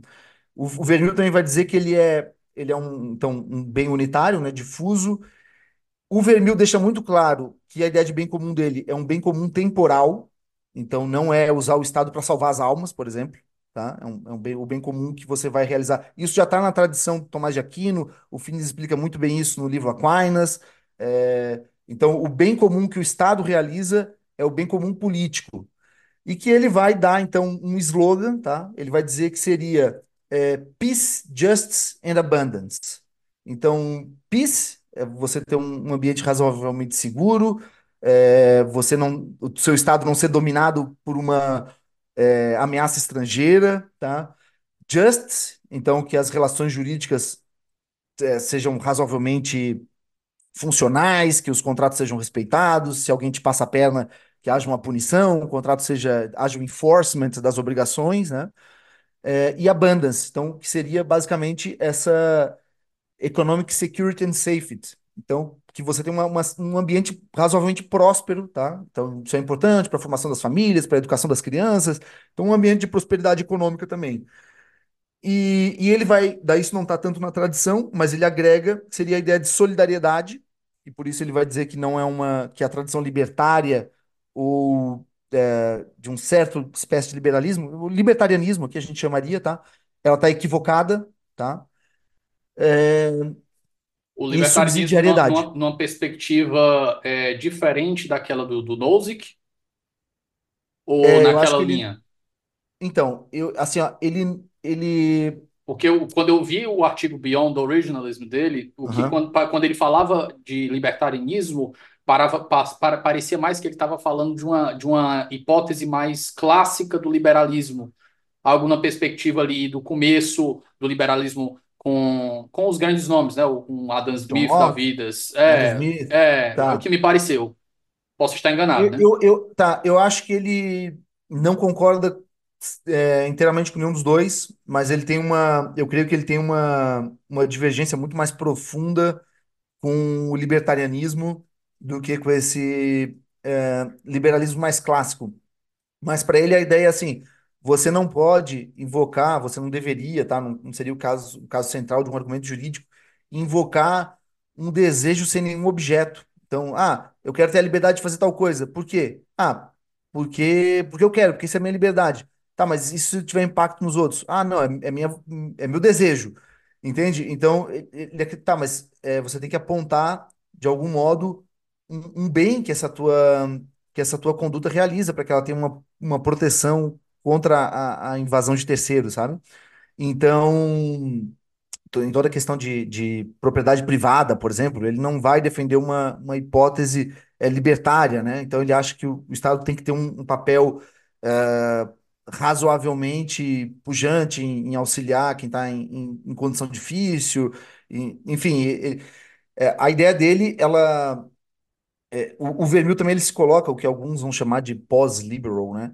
Então, que é, às vezes alguns escutam esse pós-liberal e acham que é uma coisa de autoritarismo, mas na verdade ela é muito mais, esse pós-liberal, ele é muito mais no âmbito econômico, tá? Então ele quer vencer aquela, aquela espécie de consenso que havia na direita americana de conservadorismo no costume e libertarianismo econômico. Então ele vai contra isso e daí para ir contra isso ele É, invoca essa ideia de é um, solidariedade. é uma coisa meio que neo, do, do- uma coisa que da, do consenso de Washington, meio do neoliberalismo, né? É, então, o- é, assim, Das, só as- o, o as- eu falo, não, mas eu falo, eu falo economicamente falando, sem usar o Perfeito, espantalho do perfeito. neoliberalismo, né? Então, o, dizer, olha, a o, o gente tem que cons- deixar sem, sem, sem, a gente tem que não, não intervir, tem que deixar livre. isso, gente, isso. não, aí ele Ele é vai dizer, não, a gente precisa de intervenção, precisa de uma reforma aqui. Sim, por exemplo, ele vai ser, ele, ele vai achar muito razoável você auxiliar famílias, ele acha que isso tem um propósito moral, ele, ele acha que assim, para você constituir uma família, enfim, você tem que ter um mínimo de estabilidade, É entendeu? uma Então você tem que proposta saber. como. Isso é muito, muito parecido como, por exemplo, se a gente for pegar pelo menos as bases filosóficas, é o que o, o Amartya, o Amartya Sen fala, né? Sim, sim, eu acho que John Rawls, eu acho que tudo isso aí vai um pouco na linha dele. É, é, pronto, é, é as, as, as tra- as- se a gente for pegar o nome do livro do Gargarella, né? São as teorias de justiças pós-Rawls, né? Isso. Então, assim, eu acho que ele vai dizer, ó, eu concordo com essa galera nesse, nesse ponto, entendeu? É, mais no âmbito social, de valores. Tá, então eu, eu creio que ele se coloca, ele quer colocar que ele tem um, um ponto de, de, de consenso com esses autores, tá? Mais nesse âmbito econômico, enfim, né, de papel do Estado. E apenas quanto ao consenso de Washington, eu, eu acho que o consenso de Washington ele é vítima aí de uma, de um, enfim, de um, de algum modo ele foi é, vítima de mal-entendido, aí ele virou um slogan. Se a gente for ler lá os documentos do Consenso de Washington, é, eles, o, o próprio Consenso de Washington diz que o Estado tem um papel razoável de defesa dos, dos mais pobres. É, o que o Consenso de Washington combate é o Estado como provedor geral. Então ele fala, ó, ao invés do Estado, sei lá, ter uma. Aqui estou dando um exemplo bem concreto que ele não fala sobre isso, não, mas ah, em vez de ele ter um, um mercado em que ele entrega comida, ele, que o que o rico também pode ir lá pegar comida, então ele deveria dar o dinheiro para quem é pobre para ele ir no mercado, entende? Então ele fala que, mas eu acho que o consenso de Washington ele próprio não é tão libertário é, assim, né? Mas enfim, isso aí é um, é um parênteses aí quanto a, quanto a esse ponto. É, bom, eu acho que quanto a esse ponto do bem comum seria seria isso. Não sei se ficou alguma coisa para. Tranquilo. Eu, é porque eu, Tá. eu atropelei aqui, meio que quando essa, essa, esse ponto do, do, do terceiro Reich me veio, eu meio que atropelei o nosso roteiro aqui, né, André? Uhum. Mas vamos voltar agora, né, pro, pro ponto que a gente estava do roteiro, que é justamente o. Você ventilou, mas eu queria a gente desenvolvesse mais, como é que ele apresenta o bem comum contra as duas, as duas correntes majoritárias, né, que é a Living Constitution ou Living Constitutionalism e o, o Uhum. originalismo que é o mais o nosso o nosso mais estabelecido é o, o public original public meaning, né? Que a gente se Perfeito, afasta da ideia do legislador e vai para para um sentido original. perfeito. Tá, então vamos lá. Três coisas que a gente tem que entender é, na proposta do Vermil para a gente compreender essa, essa, essa proposta interpretativa dele.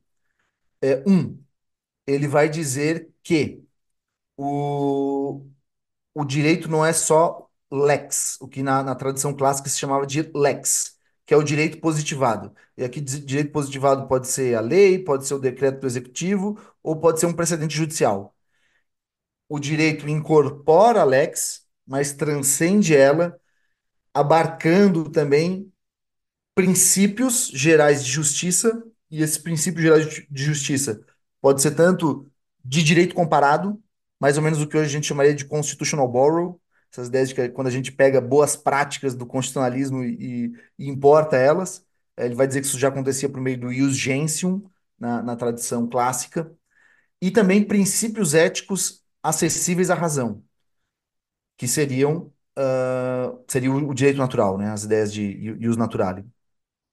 Então, com isso, ele, ele acredita que ele vence, por exemplo, uma espécie de originalismo. Tá? Ele, ele vai- ele não vai criticar todas as propostas originalistas, ele vai dizer que algumas propostas originalistas, o rótulo não faz sentido para elas, mas ele vai criticar essa ideia de o originalismo apegado ao texto. Interpretar a Constituição seria verificar o sentido original das palavras contidas na Constituição. É, então ele fala, não, isso não faz sentido, isso é, isso é inclusive impossível. Ele diz que isso é uma, é uma coisa vazia, uma ilusão, e eu concordo com ele, tá? Então, e vários originalistas vão responder a isso, né? Por exemplo, o Stephen Sachs e o Bod, eles vão dizer, olha, o originalismo é o, é o original law originalism. É interpretar a Constituição segundo a tradição jurídica da época em que ela foi é, promulgada. E a tradição jurídica ali já incorporava uma série de princípios do, do- da common law que iluminavam o modo como você interpretava a Constituição. Mas, enfim, ele vai criticar essa, essa ideia do originalismo positivista, pegado ao texto, que limita, finge que o direito é só o texto. Veja que nesse caso cairia naquele rio que a gente já mencionou, né? Por que que eu teria que ser originalista? Enfim, não tem nenhum dispositivo na Constituição que manda você ser originalista, né? É, então, esse é um primeiro ponto.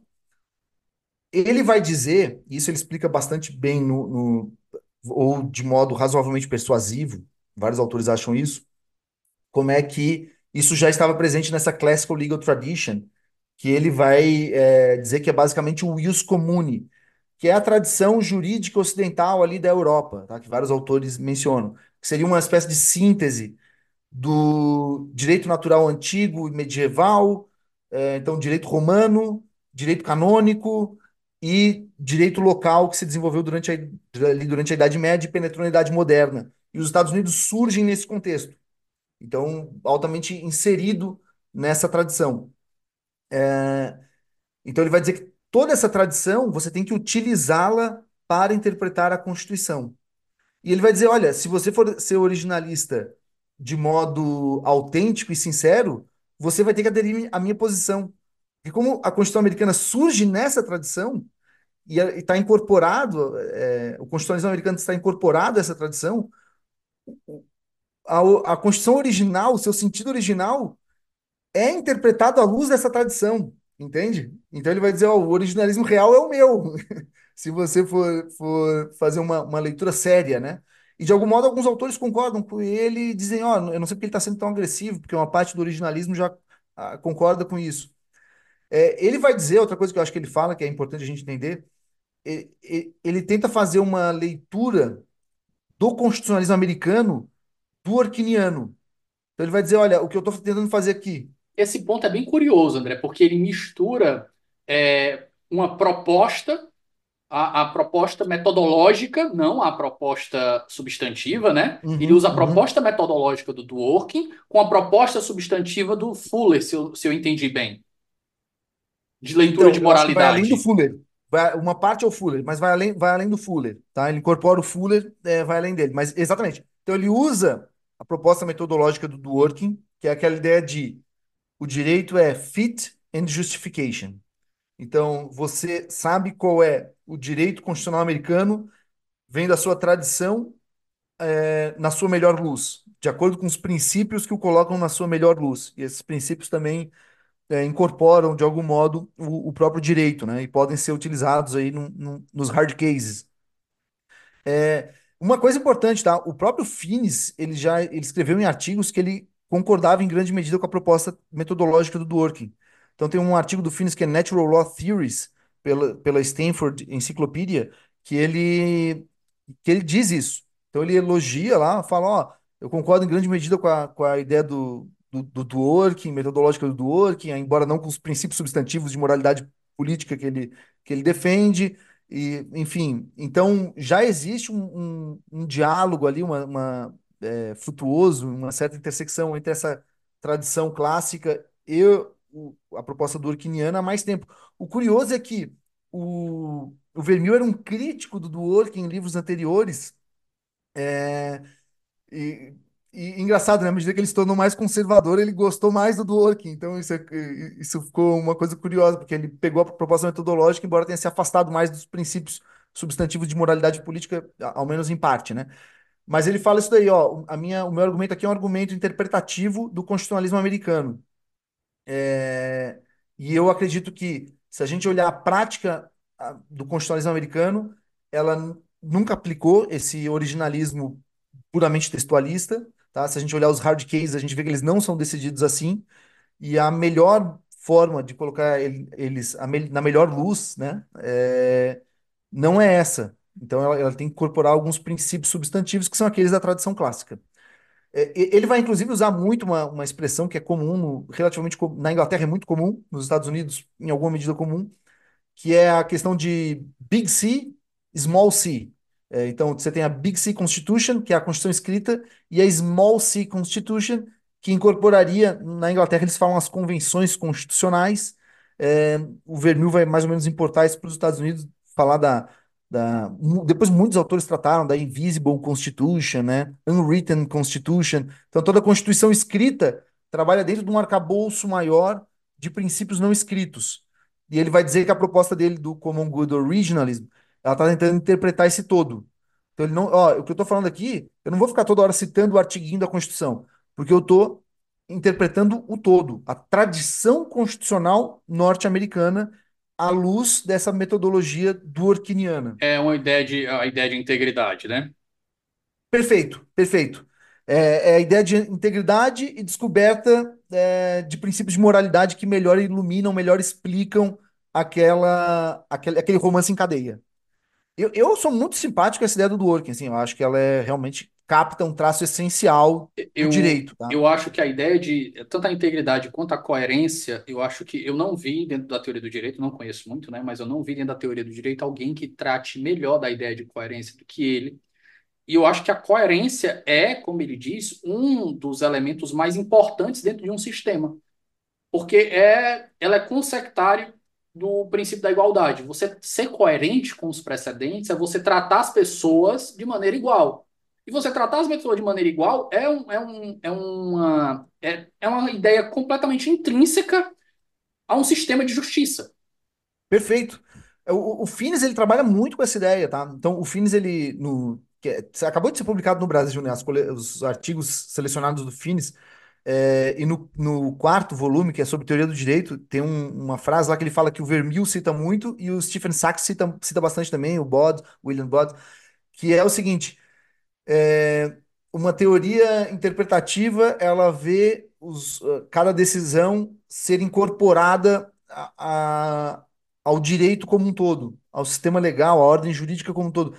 E isso é um dos elementos fundamentais, o Finis explica, para você ter uma ordem jurídica e não só um sistema de julgamento discricionário caso a caso.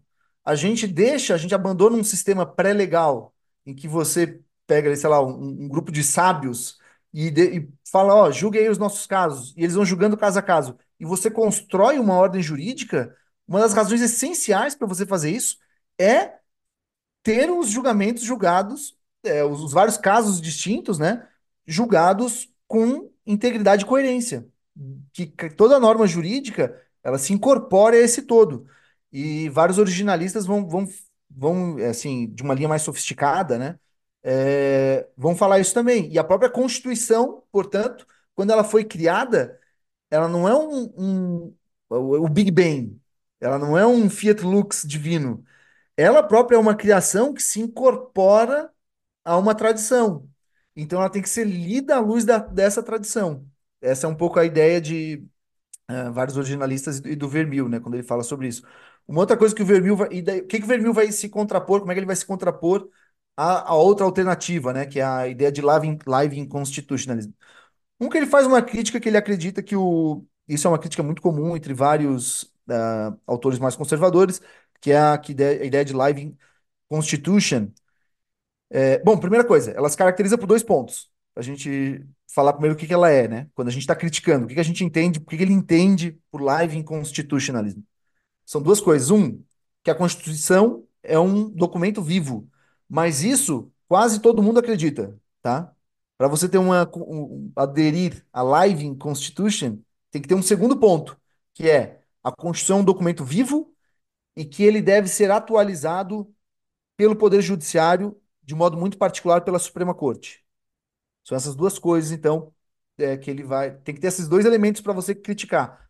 O Finis ele tem um artigo, né, que ele fala sobre live constitutionalismo. Ele fala, ó, a primeira vez que esse artigo, que essa expressão foi utilizada, ela dizia, ó, a Constituição é um documento vivo, mas e, e ela tem que ser atualizada, sem dúvida alguma, mas principalmente pelos canais democráticos. Ele diz, ó, isso eu não tenho nada contra. Eu acredito também que a Constituição é um documento vivo e ela tem que ser atualizada pelo legislador, pelas emendas constitucionais e, em alguma medida residual, uh, pela jurisprudência. O que a ideia de live constitutionalism faz é dar uma preponderância é, exagerada, enfim, desmedida, para quem critica, né, ao papel da jurisprudência na atualização e até na modificação né, da, da Constituição. É, o Vermil ele vai dizer, olha, eu, eu adoto uma visão de que é, a Constituição tem que se desenvolver, ele vai usar developing but not progressive. E qual que é a diferença que ele aponta? Ele diz assim, você tem que ter alguns princípios estáveis que se aplicam às circunstâncias mutáveis e, portanto, você vai desenvolvendo aquele princípio nas suas aplicações, mas você mantém o, standard, entende? É, e ele acha que o, o, a ideia de live in constitution acaba transformando é, de modo indevido os próprios princípios, tá? Ele faz uma mudança muito mais radical ali no, no core é, do direito constitucional. Um ponto que eu acho importante, tá? É que o, isso é muito importante e que daí vai responder uma das críticas, que é uh, ah, será que então o Vermil está dizendo que os juízes devem, mais ou menos nessa linha do neoconstitucionalismo, então você entrega ali meia dúzia de critérios mais ou menos abertos e o juiz retira a decisão que ele entende a mais adequada? Ele vai dizer: não, não é isso. É, o, o que eu vou dizer é: existem princípios básicos de razoabilidade prática, e esses princípios básicos de razoabilidade prática, eles são muito indeterminados. É, e, um, e uma coisa que esses princípios de razoabilidade prática vão dizer é que é bom para o bem comum que você tenha algumas regras sobre algumas questões que sejam estáveis, públicas, promulgadas, claras, coerentes, para que você possa coordenar o comportamento social. Então, eu sei que eu tenho que coordenar o comportamento social. Eu sei que eu preciso de algumas regras é, um sistema legal, com, com regras com essas características para isso. E eu sei que esses princípios são muito indeterminados, então eu preciso de fontes sociais que concretizem esses princípios e deem para eles uma maior é, concretude, de modo que as pessoas possam é, ler ali e saber o que elas têm que fazer ou quais as consequências dos seus atos. Então, a própria ideia de bem comum ela vai conceder as razões para você ter uma ordem jurídica positivada. E, portanto, essa ordem é, jurídica positivada, ela tem de ser respeitada. Então ele vai dizer, olha, no âmbito interpretativo, eu não vou fugir muito da ideia de um, uma espécie de textualismo presumido. Ó, presume-se que a lei positiva deve ser seguida para o próprio bem comum, porque senão vira bagunça, entende? Senão eu não consigo co coordenar o comportamento social no que ele precisa ser coordenado. Então, ó, eu, eu preciso que as pessoas saibam de qual lado da rua elas dirigem, né? os carros não baterem. Preciso que elas saibam a cor em que elas param e que elas seguem adiante. Então eu preciso de normas positivas para o próprio bem comum. Mas eu coloco essa ideia dentro de um arcabouço maior que vai me dizer, ó, em casos de extrema injustiça eu posso excepcionar, em casos extremamente excepcionais eu posso aplicar a, a ideia de equidade ou epiqueia, que é uma ideia clássica de é, excepcionar o caso concreto. Então ela está dentro de um arcabouço maior. André, Passando agora, eu acho que a gente volta para as críticas, né? Eu acho que a gente passou aqui pelo o enfrentamento da teoria pelas duas mainstream, Living Constitution e, e Originalismo. Você falou da estrutura do livro e das principais teses dele, né? E aí eu tinha atropelado, né, fazendo a crítica do liberalismo, mas a gente volta para as outras críticas que ele tenta enfrentar lá. E as duas que ainda tem pendente para a gente tratar é a indeterminação do que seria bem comum, né? A gente precisa de contornos mais objetivos, porque ao mesmo tempo que ele que ele estava fazendo uma proposta nova, ele é uma pessoa que escreveu com Sunstein e o cara, eles escreveram juntos várias vezes, então eu acho que algumas algumas noções, algumas preocupações eles têm compartilhadas, e uma delas é do, do campo de atividade da, da, da participação criativa do juiz, da, da descrição. Em resumo, a preocupação com a discricionariedade judicial. Uhum. Então, esse é o primeiro ponto, né? A indeterminação do termo. E a segunda é como você colocou aqui antes, a gente estava conversando, né? Que é o fato de será que, e aí usando até uma, um, uma metáfora do Dworkin, né? Será que ele está levando a Constituição a sério de verdade? Uhum. Sim, é, vamos lá. Então, começando pela questão da indeterminação do termo. É, realmente, os, a ideia de bem comum, enquanto ideia de razoabilidade prática, ela tem um grau, é, significativo de indeterminação. E muitos autores, então, ficaram preocupados que o Vermeulen estivesse defendendo, olha, é, todo jurista, quando ele for julgar qualquer caso, ou um, um agente do Estado, ele vai ter que olhar para o bem comum e concretizar o bem comum. Basicamente, essa seria a, a proposta do Vermil. Isso é uma caricatura. Então, que é também uma caricatura do direito natural. Então, aqui acho que a gente tem que. é, esse paralelo é muito interessante aqui. Muitas pessoas dizem, ah, não, se você tiver um, um- se você tiver o justnaturalismo, então o jurista vai a todo tempo ficar acessando, procurando é, razões justnaturalistas para decidir os casos e a gente nunca vai saber como é que ele vai decidir, tendo em vista que o direito natural tem um grau significativo de indeterminação. Então, o que ele vai dizer, é, e daí eu pontuei isso daí. Então, o que o direito natural vai dizer? Olha, de fato, é uma questão de razoabilidade prática tratar as pessoas com dignidade, portanto, tratá-las com certa razoável, si- assim, níveis significativos e razoáveis de igualdade, que as pessoas saibam quais as consequências dos seus atos. Então, para isso, nós temos que ter uma ordem jurídica positiva e ela tem de ser respeitada. É a mesma coisa o Vermil. Ele vai dizer, existe o bem comum, razoavelmente indeterminado. Ele vai, portanto, e, e o próprio bem comum nos diz, precisamos de uma ordem que nos dê mais clareza do que, que o, o direito exige. Então a gente vai criar um direito positivo, inicialmente uma constituição positivada. Essa constituição, o, o, a- o constitucionalismo do bem comum não determina como é que ela tem que ser, e nem qual o nível de autoridade que você dá para o poder judiciário. Então ele fala, olha, perfeitamente compatível com é, a ideia de bem comum o, você ter uma Constituição que dá um papel mais, é, mais, mais simples, né, para os juízes, um papel mais. é, qual, qual seria uma boa expressão aqui? que ele não fique toda hora sendo um juiz filósofo, tá? Que ele, ó, você fala, olha, eu, eu- você segmenta o papel de cada um na realização do bem comum. Você entrega um papel muito relevante para o constituinte, um papel um pouco menor para o legislador, um papel é, para o vermil, ainda um papel razoavelmente interessante para agências do administrative state, e o juiz, ele tem um papel mais restrito que é de é, razoável ou até intensa, tá? Deferência a esses outros é, passos na determinação do direito, tá? Então, o bem comum não é ficar toda hora concretizando razões primárias de bem comum. Não, o bem comum manda você ter uma Constituição e respeitar ela. A Constituição manda ter um legislativo.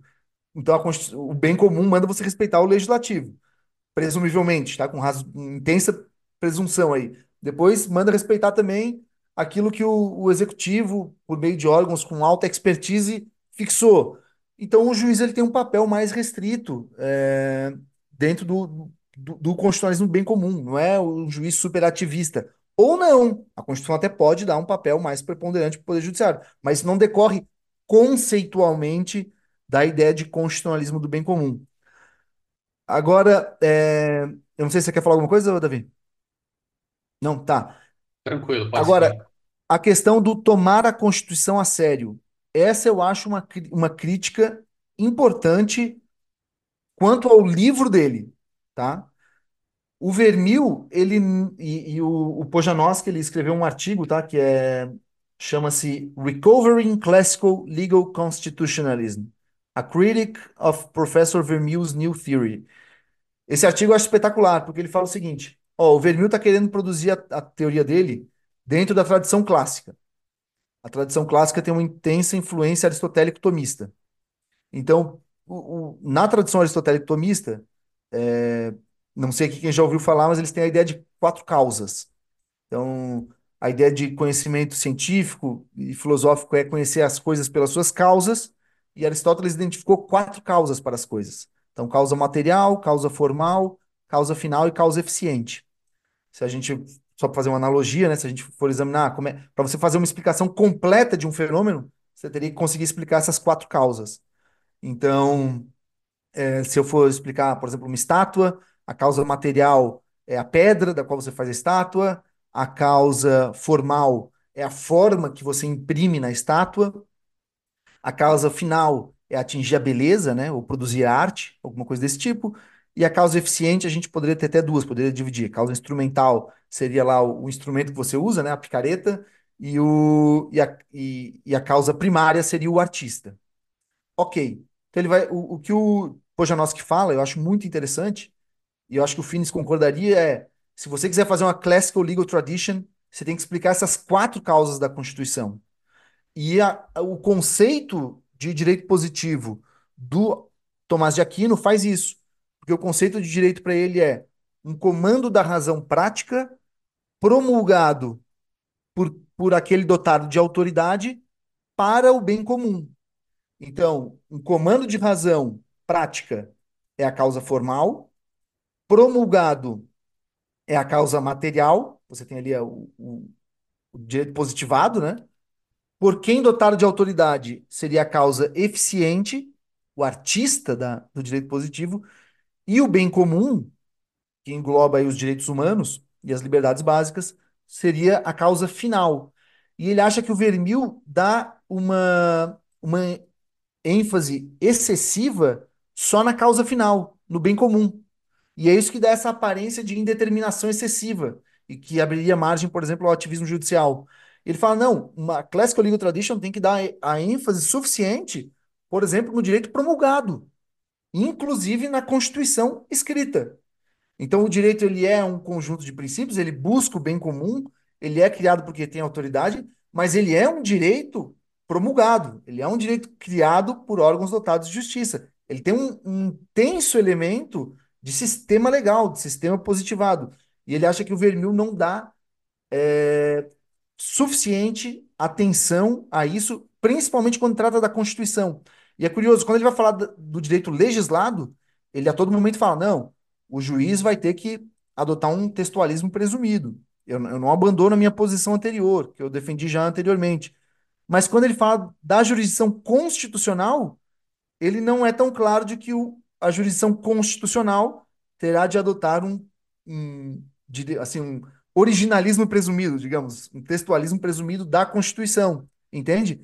Então ele dá a impressão que a Constituição ele quer que ela seja um pouquinho mais aberta, um pouquinho mais porosa, pelo menos no livro. Eu acho, assim, você não pode querer que uma, uma, uma, uma teoria nasça perfeita, já tapando todos os seus buracos. Enfim, o cara escreveu um livro em, de modo razoavelmente curto, aí, espaço de um ano. Ele escreveu um livro e, e o, o, livro não está perfeito.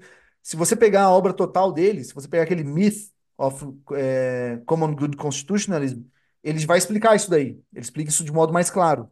Mas no livro, se você só ler o livro, realmente ele dá a impressão de que no nível da jurisdição constitucional você estaria atuando muito mais com princípios e quase nada com o texto escrito da Constituição, entendeu? Então, acho que você tem que. É, essa crítica eu acho procedente. Eu acho que você tem que conjugar a teoria do vermil com uma espécie de originalismo presumido dentro de um arcabouço maior. E eu acho que alguns autores fazem isso. Eu acho que o Pojanowski faz isso com muito sucesso. É, e o Lee Strang, também no Originalism's Promise. E também um autor de Oxford, que é o Richard Eakins, que também o Vermeer usa bastante é, ele também desenvolve bastante essa, essa ideia, entendeu? André, caminhando para o bloco final aqui, se eu tiver deixado passar alguma coisa, eu te peço para colocar agora nas considerações finais. Se eu não tiver deixado, você pode me dizer que a gente segue para o nosso bloco de indicações de leitura. Ah, bom, um último ponto que eu acho da, é, assim, que eu, de algumas críticas, tá? É que o Vermil adotaria uma espécie de falácia do espantalho. Então, tanto o John Tassiolas, ele o John Tassiolas, lá de Oxford, ele fala: olha, eu sou simpático à proposta do Vermeil, mas eu acho que quando ele vai escrever sobre as outras teorias, ele, ele adota um pouquinho essa falácia do espantalho ele quer se colocar num debate um pouco polarizando o debate para, é, vamos dizer, mobilizar ali uma base alinhada com ele.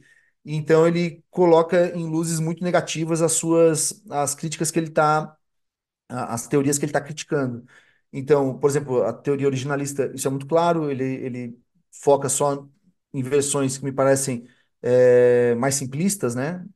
E, e talvez quando ele fale sobre, o, o Tassio também fala, ó, quando ele fala sobre live inconstitucionalismo, eu, eu acredito que ele também é, comete esse, esse equívoco.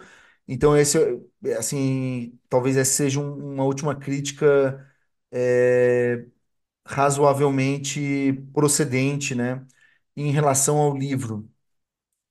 Cara, eu acho que eu acho que é isso. Eu acho que a gente, com isso, a gente dá uma, uma, uma a capacidade aí para o ouvinte é, entender as bases gerais e, e verificar se ele tem interesse para para aprofundar aí mesmo na questão, daí o que só pode ser feito é, indo lá e, e gastando, né, o tutano na sentando a bunda na cadeira e lendo as já ia, obras bunda na diretamente. cadeira, já ia dizer, bunda na cadeira, é isso daí. É, a, a galera que é concurseira conhece bem essa expressão. André, a gente entra agora no nosso bloco final de indicações de leitura. A gente abre com o, o Living, o, o Common, Common Good Constitutionalism, que é o tema da nossa conversa, do Adrian Vermeulen. Inclusive, as pessoas conseguem achar ele nos russos, eu acho. Não estou aqui estimulando ninguém a fazer nada, né? Mas a gente sabe que os russos existem, né? Eles estão aí, são pessoas aí que, que fazem coisas nas sombras, mas, enfim. Entendedores entenderão. Se você não entendeu, pergunta para o coleguinha que sabe. O segundo, a gente coloca também o, o artigo dele, o Beyond Originalism, do The Atlantic, vou deixar linkado também. Não sei se tem uma conexão direta, mas eu deixo aqui porque o podcast é meu e o jabá é liberado, então eu faço o jabá aqui. Eu deixo aqui o Contra o Ativismo Judicial, que saiu, seu livro aqui também para quem tiver interesse. Eu vou deixar linkado na, nos, na descrição do episódio. E eu abro para você fazer as suas indicações agora. Tá, perfeito. Então vamos lá. Ah, eu assim, o meu, o meu livro, então eu eh, de algum modo eu quis escrever o meu livro também com o background teórico do Finis, assim. Então até por isso que eu viajei lá para estudar com os alunos dele. Então eu acho que eu- a minha crítica ao ativismo ela está dentro dessa mesma tradição, tá? Eh, então acho que tem, tem um pouco a ver realmente aí. Agradeço imensamente a, a, a indicação. Mas vamos lá, eu acho que o, a teoria do, do como toda teoria, ela não nasce do nada. Então, para quem quiser aprofundar, é importante você conhecer as propostas de teóricas do John Finnes. Ele, ele nitidamente ele tenta, vamos dizer, plantar a semente dele nesse solo, tá? Então, e vários alunos do Finnes hoje em dia têm se dedicado, né, ao direito constitucional. Então, o Richard Eakins, eu acho que é essencial. Ele cita bastante esse autor. E, e a obra do Finis também acho muito importante, para você entender o, o solo no qual ele planta essa semente. Depois a teoria dele, já enquanto constitucionalismo, ela foi, como toda teoria, ela, ela surge ainda um pouco em estágio embrionário, à medida que ela vai se desenvolvendo, ela vai ficando mais sofisticada. Então, acho que os artigos mais tardios, embora eles sejam mais curtos, enfim, eu acho que eles tapam algumas brechas que o livro deixa. Então, quanto mais para mais recente o texto, eu acho que ele ficou mais, mais claro em alguns pontos. Então, por exemplo, aquele do, do o, The Atlantic é interessante, ele dá o pontapé inicial, mas eu acho ele mais lacônico, né? Depois você vai para o livro e, e o artigo Myth of Com- Common Good Constitutionalism, esse eu acho essencial para entender, tá? Eu acho que ele tapa alguns buracos muito importantes. E a título de crítica, é, eu mencionaria o Common Good Manifesto do, do Sachs and Bod. Eu acho que é uma crítica bem interessante. Eu gosto muito da proposta originalista deles, então eu acho que é, que é relevante. E esse artigo do, do Pojanowski, do Kevin Walsh, é, que é Recovering Classical Legal Constitutionalism, A Critic of Professor Vermeule's New Theory. Esse eu também acho que é uma, é uma crítica muito procedente é, sobre, sobre a obra. Daí, assim, a partir disso daí, você já tem acesso a tudo, né? Porque daí você vai ali nas notas de rodapé, enfim, se você quiser escrever uma, uma coisa profunda e longa, a- com, com esse material você já vai ter acesso é, a toda a discussão que foi sendo feita. É, Essa obra ela, teve um impacto bem relevante, tá? Então, assim, poucos meses depois, ela já tinha sido julgada, citada em mais de 50 julgamentos de cortes norte-americanas. Então, enfim, ela foi uma, criou uma bibliografia assim rapidamente, Brimlings, né? Então, ela foi, foi criando vários artigos críticos, resposta, apoio, enfim.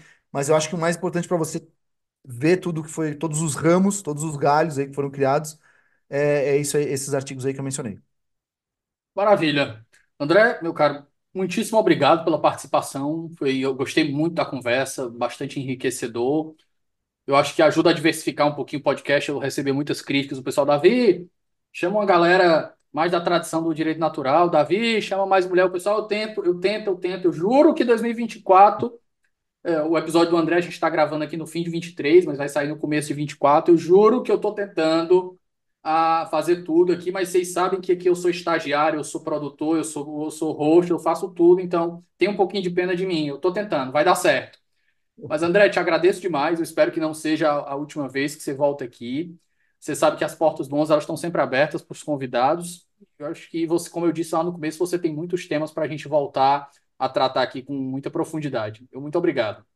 Obrigado, eu que agradeço, Davi, pelo convite. É um prazer enorme. Eu vi aí que a, a Ana também vai estar em breve falando sobre justnaturalismo e John Finnes. Eu acho que vai casar bem aqui com É um episódio antes, é um pouco antes do teu, é no começo de, de, de janeiro. Ah, então ótimo. Melhor ainda, o pessoal já vai ter essa, já vai poder acessar imediatamente. Eu acho que é, que é legal que as duas coisas casam bastante. Parabéns novamente pelo teu trabalho, Davi. É isso.